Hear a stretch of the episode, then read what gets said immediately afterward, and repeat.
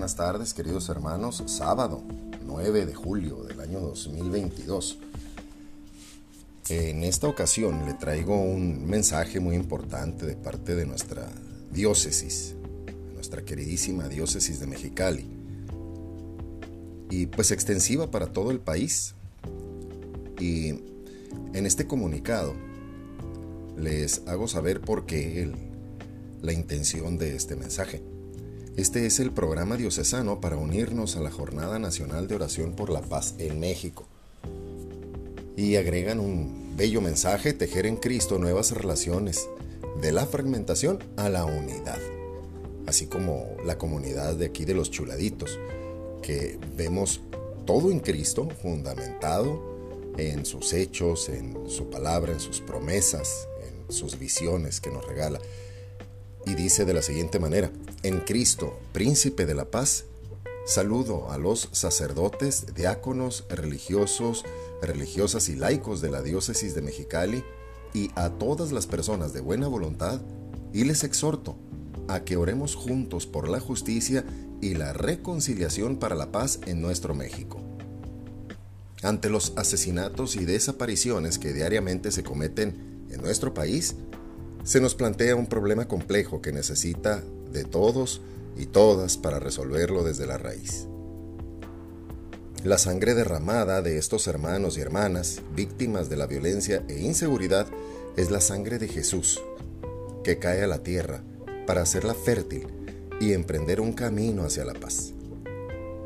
En comunión con mis hermanos obispos de México, les convoco a realizar la jornada de oración por la paz unidos en este momento en que nuestro pueblo se indigna ante la barbarie de la violencia cotidiana.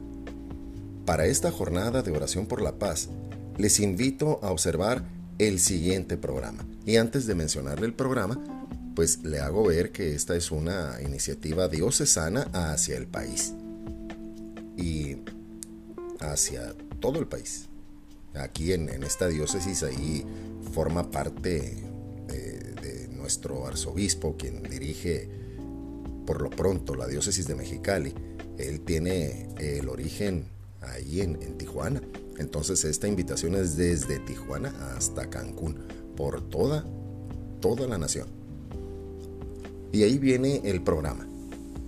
El primer punto, el domingo 10 de julio, o sea mañana, comunicar, anunciar y compartir en todas las misas y por diversos medios el programa de esta jornada. Esto es algo que se va a conocer a partir del día de mañana.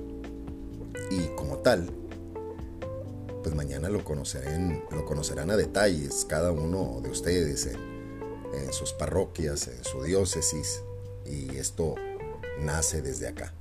El punto número 2 se invita a que el domingo 17 de julio, al antepróximo domingo, en todas las misas que se celebren, hacer memoria de todos los sacerdotes religiosos y religiosas que han sido asesinados en el país, especialmente los que han pertenecido a esta diócesis.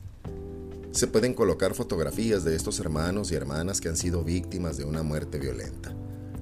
Haciendo un comentario al respecto, mis queridos hermanos, recientemente en, Chihuahua sucedió que un par de sacerdotes fueron asesinados y estos sacerdotes, en el hecho violento, pues resguardaron a una persona que pidió auxilio, que pidió ayuda, y por eso los asesinaron a ellos también. Entonces, uniéndonos en todo el punto medular de quién celebra la misa, de lo que necesitamos que se aleje ya esta falta de respeto. Por eso eh, les hago este pequeño recordatorio. Y falta de respeto no solo para ellos, desgraciadamente a veces lo vemos así, nada más le faltaron el respeto al que asesinaron o al que le han eh, sido impuestos algunos castigos.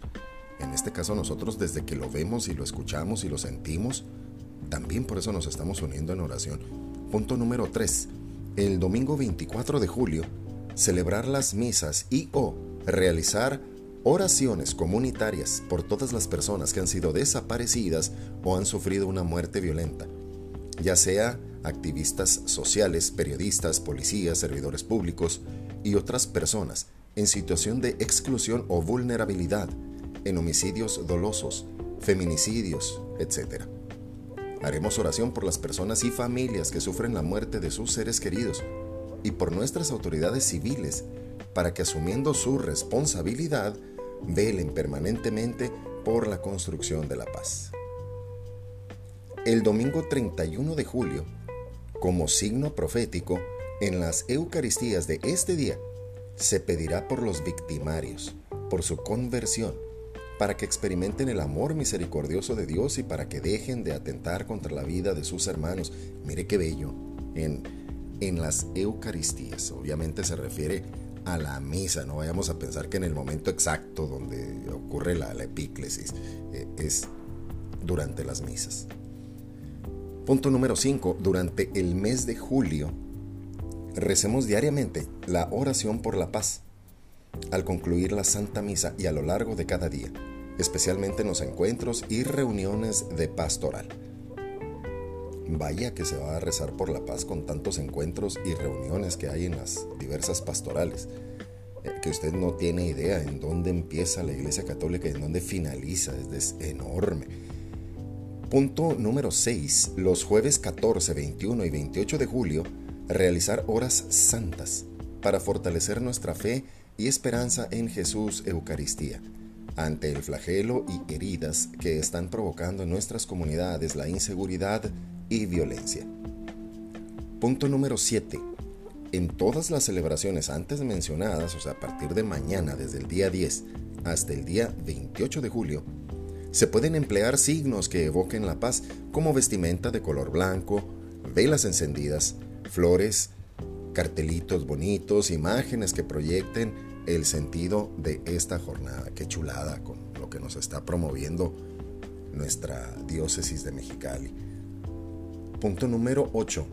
Bajo la responsabilidad del párroco, desde el templo parroquial y con todo el cuidado pastoral que se requiere, se podrán transmitir online las misas mencionadas en este programa. Nos vamos a conocer primeramente Dios, mis queridos hermanos. Ahí vamos a, si usted quiere saber quién, quién es físicamente la persona que les habla, en estos domingos, misa de 12 de mediodía o dependiendo de, su uso horario, las 2 de la tarde, tiempo del centro, 3 en, el este. Eh, pues ahí busca usted Catedral de Mexicali y ahí va a salir su servidor. Número 9. Punto número 9. Observar y cuidar el protocolo de salud en cada celebración conforme a lo establecido por nuestra diócesis de Mexicali. Eh, obviamente es estableciendo una sana distancia debido al la alza que les he estado comentando en algunas emisiones anteriores sobre los contagios del COVID-19, que están en este momento ya es quinta ola oficialmente y de manera brutal. Le recomendamos a usted si está controlado en, en su localidad, en su región, pues no deje de desinfectar sus manos, no deje de utilizar el cubrebocas, si puede utilizar careta que también le proteja los, los ojos, eh, la, parte de la frente también, porque luego resbala todo eso con el sudorcito. Eh, es muy, muy importante que mantengamos también la intención de saludar en la paz a la distancia, no, no se traslade usted por el templo de un punto a otro abrazando y gritando, este, mantenga una, una eh, conducta propia y saludable del, tiempo de pandemia que estamos eh, experimentando. Y al final, adhiere la diócesis de Mexicali, confiemos en que estas iniciativas abran horizontes de diálogo para contribuir en el camino de la justicia y la reconciliación que nos lleve a la paz en nuestra patria. Que Nuestra Señora de Loreto, santa patrona de nuestra diócesis, peregrine a nuestro lado como Madre amorosa, unidos en la misericordia, servidor en Cristo Jesús firma el arzobispo de Tijuana, administrador apostólico de Mexicali, doble chamba a mi gran hermano, mi guía, mi jefe, Monseñor Francisco Moreno Barrón. Emitida esta invitación desde la diócesis de Mexicali, aquí en la capital del estado de Baja California, donde emiten los chuladitos el día 8 de julio de 2022, el día de ayer, ayer por la noche. La primera que le llegó después de esto fue a mi cuñada y a mi chuladita de mi corazón, y ahora a usted se lo hago partícipe en, en la confianza de que usted eh, va a realizar oración, oración por la paz. Por lo pronto, eso es todo. Va a haber una segunda emisión con la oración por la paz para que la distribuya a usted, para que la rece usted eh, continuamente, que necesitamos paz en nuestro México, que está bastante agredido, está ilusionado, tienen esperanza en la fe de que la caridad se hará presente. Miren nomás qué chulada. Entonces, mi querido chuladito, escucha, le dejo ese mensaje y continuamos en otra emisión con la oración por la paz. Reciba un gran abrazo de parte de los chuladitos.